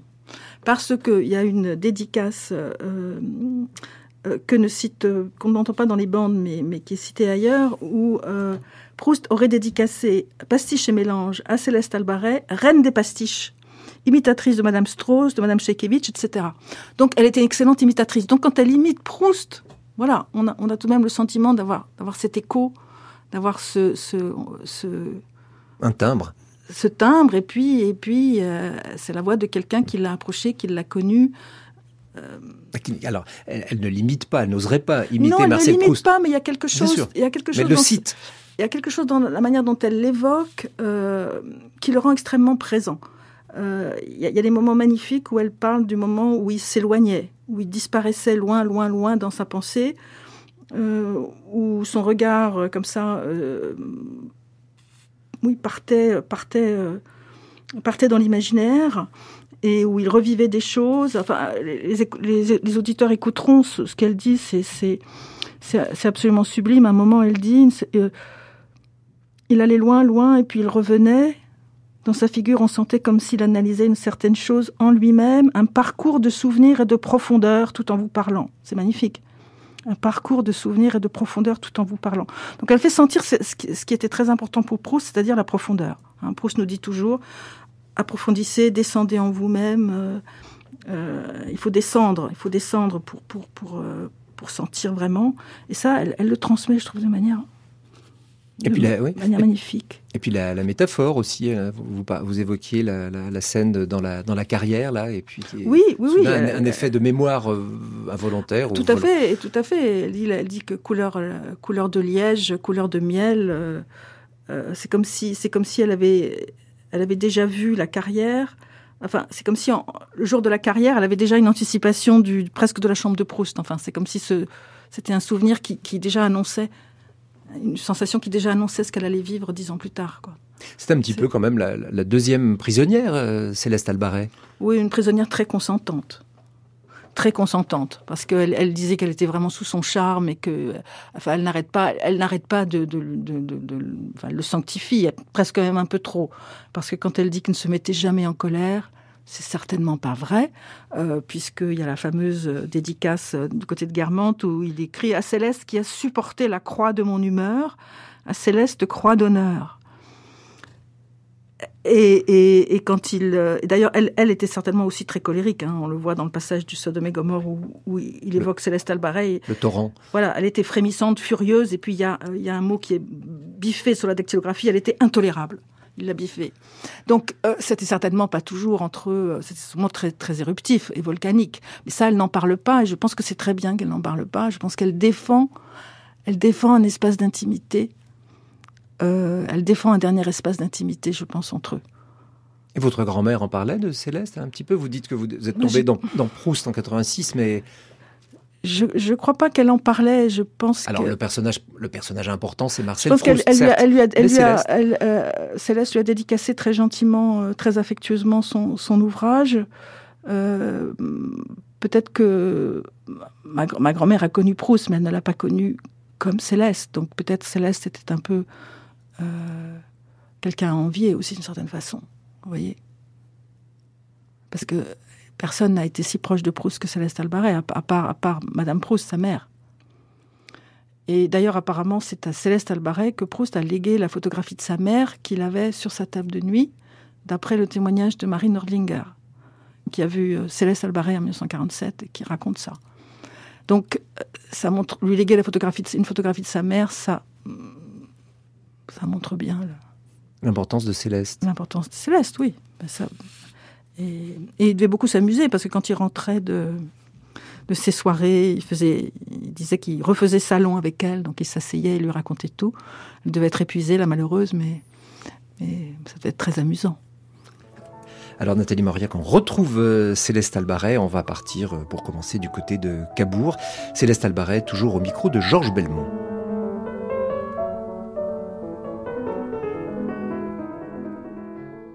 De ce premier voyage à Cabourg, si vous voulez bien. Oui, alors il a décidé que nous partions à Cabourg et euh, c'est tous les ans. Quand il allait à Cabourg, il avait une crise terrible quand il passait à Mésidon. Et terrible à mourir. Mais là, ça ne mentait pas parce que nous arrivions presque à Cabourg et alors, aussitôt arrivé, il s'est reposé, tout allait bien. Mais quand nous sommes revenus de Cabourg, ça a été dramatique parce que j'ai oublié de lui prendre sa fumigation pour le train. Et je ne l'avais pas mis dans la valise. Et il m'a dit, il me faut absolument fumer parce que je me sens vraiment mal. L'étouffer, il étouffé. Alors, qu'est-ce que j'ai fait? À la première gare, j'ai descendu du train, j'ai trouvé celui qui était dans le wagon des bagages et lui ai demandé la valise qu'il m'a donnée très complaisamment. Et je lui ai donné à fumer dans le train. Mais nous sommes arrivés boulevard où c'était un mort, véritablement un mort. Et alors, le comble, c'est que tous les ans, pendant que nous étions absents, il faisait faire l'appartement par l'aspiration. Euh, par le boulevard Rosemont venaient des grands euh, aspirateur qui aspirait les murs, l'appartement complètement de la poussière. Juste nous arrivons le jour que c'était venu. Alors il dit qui s'en a et que tout soit supprimé très vivement, que je puisse me coucher. Mais alors, un mort. Et que je n'avais jamais vu M. Proust avec une crise pareille. Et j'ai été très, très, très affectée. Je me demandais qu'est-ce qui allait arriver. Et il m'a dit, allez-vous me laisser seule Je l'ai laissé. Et puis, ça s'est calmé. Et quand il a été un peu calmé dans la soirée, il m'a dit, ma chère Céleste, vous savez, c'est une chose que vous n'aviez encore jamais vue, vue, mais quand j'étais jeune, j'en avais bien des plus graves que ça.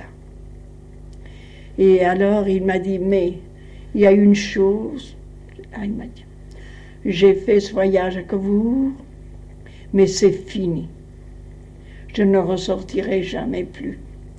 Le temps me presse, mon devoir est de faire mon œuvre, de l'écrire, les soldats font leur devoir, le mien est de faire mon, mon livre, et le temps me presse, et je ne sortirai jamais plus. Et il n'est jamais plus parti.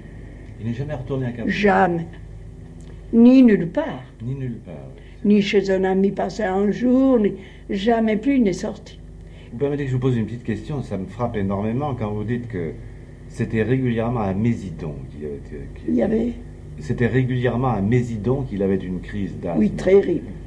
Il n'a jamais donné d'explication. Non, si, il m'a dit qu'il pensait que c'était le rhume des freins et que euh, c'était la saison des freins, vous savez, de la coupe, et qu'il devait y avoir une air, une atmosphère qu'il ne supportait pas. Parce qu'il était bien brusquement, ça le prenait. Ah, c'est curieux. Mais terrible. Alors il me disait, quand je vais vers Cabourg, nous sommes presque arrivés. Alors, euh, ça ne se développe pas parce que je passe. Mais quand nous revenons, la crise, il me dit, et tous les ans, c'est la même chose qu'il m'a dit. Oui. Ah, c'est extraordinaire. Oui. C'est extraordinaire. Et comment était l'installation à Cabourg? Oh, très simple. C'était une.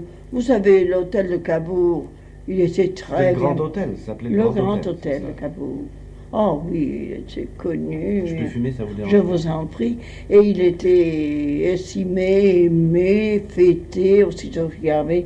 Je me rappelle que c'était un, un grand récep- parce que c'était grand luxe, ce, ce- cet hôtel.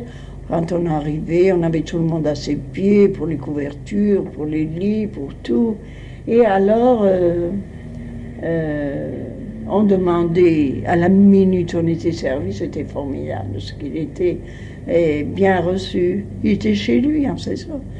Et alors, on montait tout en haut, et l'hôtel de Cabourg, il faisait ça. En bas, c'était la grande terrasse sur la mer, et puis ça s'élevait, et l'hôtel allait presque sur la mer. On ne voyait pas la terrasse de la fenêtre, mais on voyait la jetée, la mer, tout ça qui venait tous les soirs. Et euh, il avait toutes les fenêtres sur la mer, et au bout du couloir, il y avait un œil de bœuf. Je vous signale ça parce que c'est très curieux. Alors, il prenait la première, toutes les chambres étaient hum, avec un large couloir d'arrivée, mais chaque chambre avait un petit couloir pour aller dans sa chambre, avec la salle de bain au tout centre, et donc on n'entendait rien. Il prenait donc les trois chambres sur la mer, il prenait la première, la seconde, il y mettait Nicolas, et moi je suis pris dans cette chambre, la même chose. Et puis ce nouveau valet de chambre qui venait d'a- d'arrêter, je sais pas, avant de partir, il le mettait la dernière chambre. Il allait se promener, il venait, il s'en est plus servi. Et puis je vous l'ai dit l'autre jour, il a, ça a été entendu qu'en arrivant, il, il s'en allait. Euh, quand il voulait m'appeler, comme on n'avait pas de sonnette correspondante, il me frappait au mur comme ça. Alors j'y allais. Il était donc avec une, un lit très simple, parce qu'il y avait des appartements sur la place cossus, où on euh, mais lui avait celui-là, et alors euh, un lit, ses tables pour ses livres, comme à Paris, de feuilles. Il n'y avait pas de cheminée, mais il n'y avait pas besoin parce qu'il faisait chaud. C'était au mois d'août qu'il allait tous les ans. Non, cette année-là, comme ça a été la guerre, il a prolongé la durée. Et voilà qu'ils reçoivent l'ordre qu'il faut fermer l'hôtel pour le mettre à la disposition des malades qui vont arriver, des blessés. Alors, euh, tout le monde est parti. Il y avait une annexe à l'hôtel. L'hôtel était comme ça sur la mer, mais comme ça sur Kaboul. Il y avait une annexe à droite. Et il y en a qui ont pris l'annexe pour y demeurer. Lui, on lui a donné la faveur d'y rester parce qu'il a dit qu'il aimait mieux rester là. On l'y a laissé. On est resté encore un peu. Et puis, nous allions manger dans une espèce de, maison dans Kaboul au moment des repas.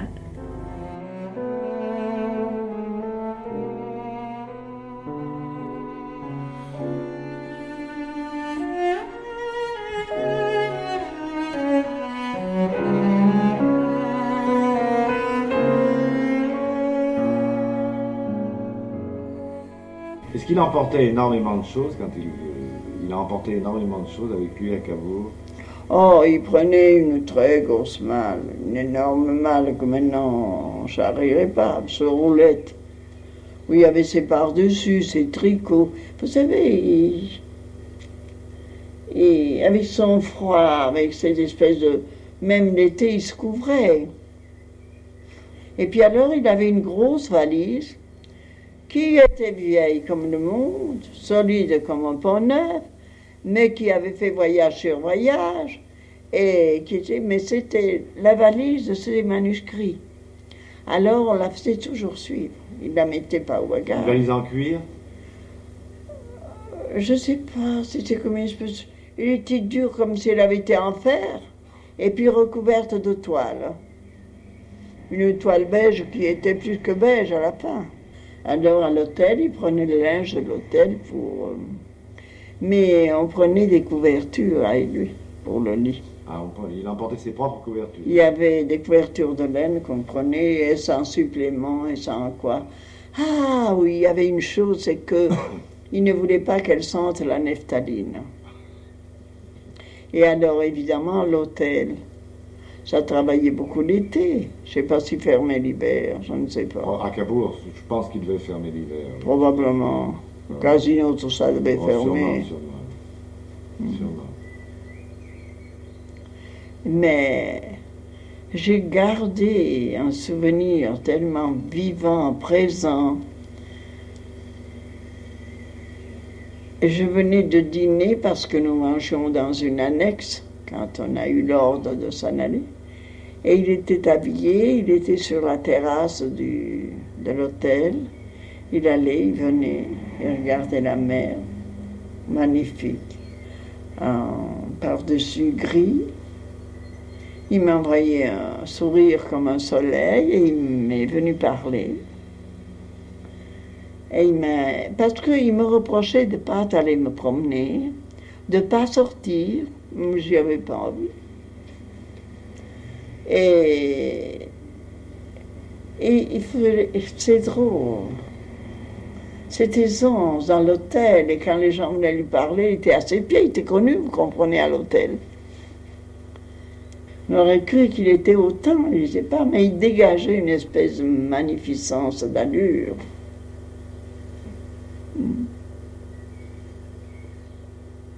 Et lui-même prenait ses repas dans sa chambre, vous m'avez dit. euh. Ah oui, c'est. Son Enfin, café. ce Des repas, fois, descendait comme ça à l'heure des repas. Mais euh, je ne crois pas qu'il aille dîner à moi. Je ne l'ai jamais vu être invité ni avoir des rendez-vous à l'hôtel. Peut-être en avait-il, il descendait, je ne sais pas. Il allait également au casino. Il jouait sûrement pas. Il ne jouait pas. Oh non, mais il devait faire son. Je crois que, à mon avis, il a eu une jeunesse euh, un peu comme ça.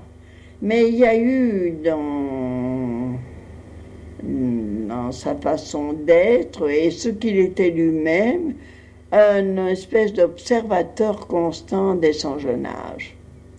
Et il l'a gardé. Il y a eu cette espèce de goût pour les arts, soit la peinture, soit la musique. Euh, les peintres, il vous parlait tout le temps des peintres, il vous parlait de toutes les choses, il aimait la visiter, il avait... On sentait qu'il a eu toujours le goût. Et je me souviens quand il m'a dit, vous savez, c'est ce soir, c'est l'équinoxe, vous allez voir. Et moi, j'avais tremblé de peur. À cause de l'équinoxe Oh Et pourquoi vous trembliez de peur? Mais. Monsieur quand le soir, alors il m'a dit, vous, vous allez voir, on va tout remonter sur la digue parce que tout va être emporté. Et vous avez les vous verrez comme c'est beau. Et là, il s'était levé et il était derrière sa fenêtre. Et il m'a dit, venez Céleste, venez, on va regarder tous les deux. Et il me disait, mon Dieu, que c'est beau. Et moi, j'avais une peur effrayante parce que, vous savez, les vagues qui montaient plus haut que l'hôtel et qui, on sentait qu'elles se brisaient comme ça dans une dans l'autre. Moi, ça, me donnait une espèce de, de frayeur. Et lui admirait ça, tous les détails, toutes les choses, il m'en parlait. Et il était là, il m'a, alors il m'a raconté qu'il avait été, euh, que c'était rien à côté de, de, la Bretagne, où il avait été voir euh, avec Rinaldo Anne. Oh, comment ça s'appelle, au Cap Au Finistère Au Cap Finistère, non? Probablement. Oui, je crois. Oui, oui. Je sais pas.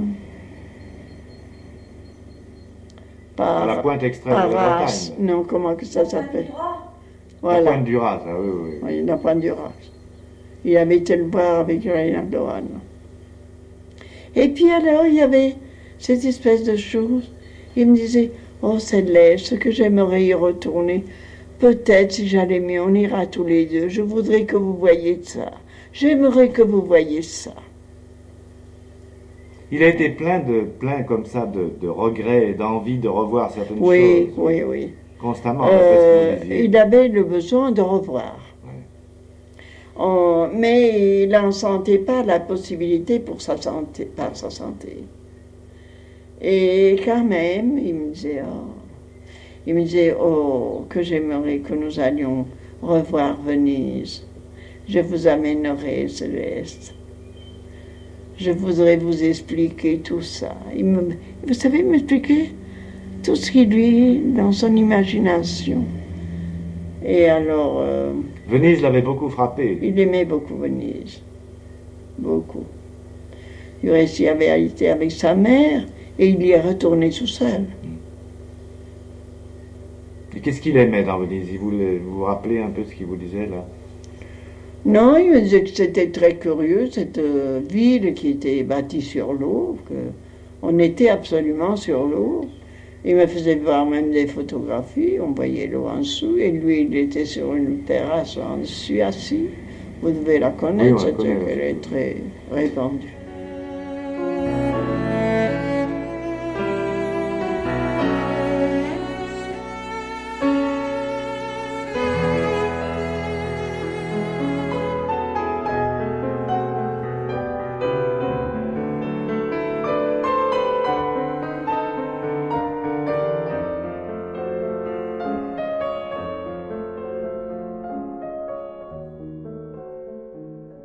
Quand j'ai été à Cabourg, je le vois passer, promener sur la terrasse. Il est venu me parler, me demander si je me plaisais, ainsi de suite, très gentiment. Il était là, qu'il faisait le va-et-vient sur le bord de la mer, mais sur la terrasse du, grand, hôtel. Parce que euh, l'hôtel prenait comme ça, mais la terrasse était en dessous. Ah, mais je vais vous dire quelque chose alors qui, qui est vraiment remarquable, qui m'a à l'hôtel de Cabourg, il y avait un œil de bœuf. Ah, vous aviez commencé à en parler l'autre fois, je voulais, j'allais vous poser la question. Oui, nous l'avons pas fini. Non, vous Il m'a dit, allez voir, allez voir s'il y a quelqu'un dans le, dans le couloir, parce que comme je suis pas habillée, pas habillée, il appelait être en pantalon et pas en veston. Alors il avait donc euh, son, son petit vêtement d'appartement et son pantalon de rayé qui sortait. Euh, Alors, parce qu'il allait sortir certainement, je pense, où il a pris son match. Il me dit Ma petite Zélée, je veux vous faire voir quelque chose que vous n'avez jamais vu. Hmm. Ah, venez avec moi. Et puis alors, il me prend par la main comme une petite fille. Venez avec moi, venez avec moi. Et, et gentil. Et alors il m'amène et me dit, et maintenant regardez. Alors dans cet œil de bœuf, on voyait le soleil couchant. Mais alors, une chose extraordinaire, toute la mer en feu et le soleil comme ça, et, et combien de fois il y a été. Et il allait toujours avec ravissement voir ça. C'est au fond d'un couloir, avec de bœuf. Oui, et quand j'ai eu la qualité française à Cabourg, on m'a demandé de faire voir l'œil de bœuf parce que j'en avais parlé. Hein, j'ai pas trouvé l'œil de bœuf, il n'y en avait plus, j'ai pas connu l'hôtel. On est monté.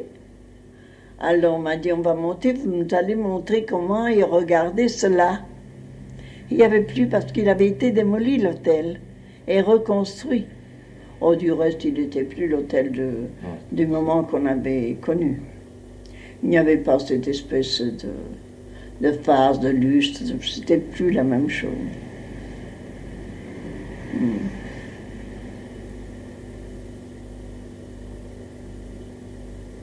Oui.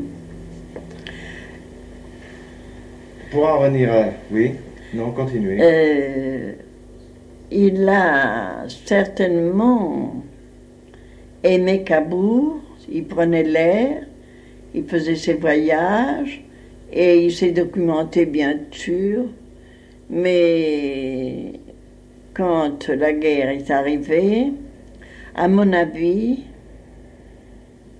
il a pris son œuvre beaucoup plus importante. Il l'a développée davantage qu'il ne l'avait peut-être prise au, départ. Et il a développé tous ses cahiers noirs. Il a vu, il a senti qu'il avait beaucoup de besoin de travailler et beaucoup de, euh, ne pas sortir parce que sortant, il ne travaillait pas. Et il, il s'est reclus parce que dans la réclusion, il a pensé développer toute son œuvre et il est mort de son œuvre et il n'a voulu faire que ça. Vous avez l'impression que, par exemple, s'il n'est jamais retourné à Cabourg après cette période-là, ah, c'est la raison principale, ça Oui, et puis il, me l'a dit. Il m'a dit il en plus besoin de Cabourg. vous savez que je vous l'ai dit quand nous sommes rentrés qu'il a eu cette terrible mm. crise. Alors il m'a dit, euh, après, quand il a eu calmé cette crise, moi j'ai cru qu'il allait mourir. Il fallait voir comme il souffrait. Mais le Christ, allongé, il avait ce visage de souffrance et ses yeux cernés, et puis appuyé comme ça, qu'il ne pouvait pas respirer. Ah, un mort, un mort. Alors, euh, il ne parlait pas, il ne disait rien. Il me faisait signe, il voulait faire un mot, je comprenais, je suis passé. Il m'a dit Céleste, les soldats font leur devoir, et moi j'ai le mien à faire. C'est mon livre, et je ne sortirai jamais plus. Le temps me presse. Après cette crise-là Oui, oui, bien, en rentrant. Parce il m'a dit, et je ne sortirai plus, il m'a dit. Et il n'est jamais sorti. La crise a duré à Paris. Euh, ah oui, oh, il a été très malade toute la journée. Nous sommes arrivés, et je vous dis, il y avait dans les aspirateurs qui jouaient sur le boulevard Haussmann, des, euh, gros aspirateurs qui aspiraient le salon, tout l'appartement. Alors, euh, en arrivant, il a dit au concierge, alors, Antoine, s'il vous plaît, tout de suite, vite, vite, dites à ces gens de se retirer. Alors on a tout fermé. Je ne sais pas s'ils avaient fini ou pas fini. Et, ils ne sont jamais plus revenus. Parce qu'ils il ne faisaient faire que l'aspiration de l'appartement, de la poussière et du tout, que quand ils partaient, On aspirait le, le, le liège, tout, tout, tout, tout. Les rideaux, tout, tout, tout. Les ramonages de cheminée, tout était fait pendant qu'il était pas là. Pendant qu'il était parti. Alors, à partir du moment où il a, été, où il a vécu à Paris, comment faisait-on cela? Eh bien, monsieur, vous allez voir. Il avait euh, euh, une maison qui était une maison de sa mère. Sa mère se servait, qui s'appelait Courtine, je crois. Alors, il était à ses soins. Alors, s'il y avait une réparation ou quelque chose, il disait l'heure, le jour, et les gens étaient à ses pieds. On venait le faire. Moi, je me rappelle pas si on n'a jamais ramené sa cheminée. Bien C'est vrai qu'il n'y avait pas de feu, Ah si, on en faisait tous les jours. Et je vais vous dire, même en plein été. même en plein été. Ah oui, je vais vous dire pourquoi.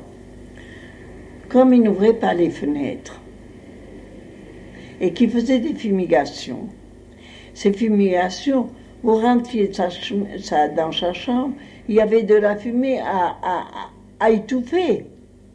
Quand il avait fait une, une, une longue fumigation qui se sentait oppressé. Alors il brûlait, il brûlait sa petite chose. Vous arriviez là, c'était qu'une seule fumée. Alors, à la même minute, vous allumiez le feu. Il vous parlait pas. Il vous disait, il vous faisait le geste où, où le, il y avait toujours du bois et prêt à allumer. Alors je vous l'ai dit, c'était une grosse cheminée et vous allumiez le feu pour faire du tirage. Et la, et la, la fumée aussi s'en allait. C'était très drôle, ça s'évacuait très vite le feu allumé. Ça faisait tirage, mais on l'allumait chaque fois qu'il y avait de la fumée. Même quand il faisait chaud. Même quand il faisait chaud. Même quand il faisait chaud.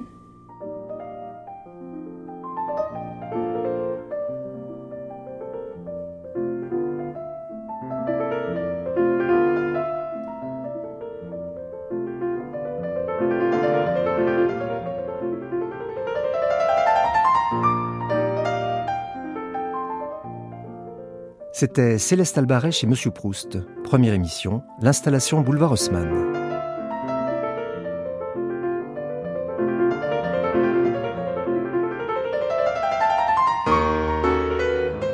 C'est en 1973 qu'est paru chez Robert Laffont Monsieur Proust, souvenir de Céleste Albaret, recueilli par Georges Belmont. Céleste Albaret que nous retrouverons demain à la même heure pour une deuxième émission, Les nuits et les jours.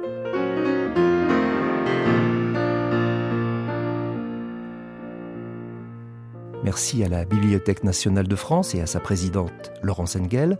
Merci à Nathalie Mauriac, directrice de rédaction du Bulletin d'information proustienne, et à Sophie Belmont.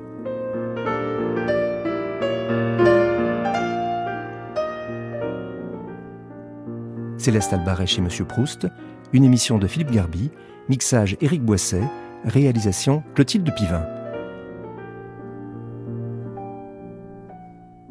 Vous pourrez réécouter en ligne ou télécharger cette émission sur le site franceculture.fr.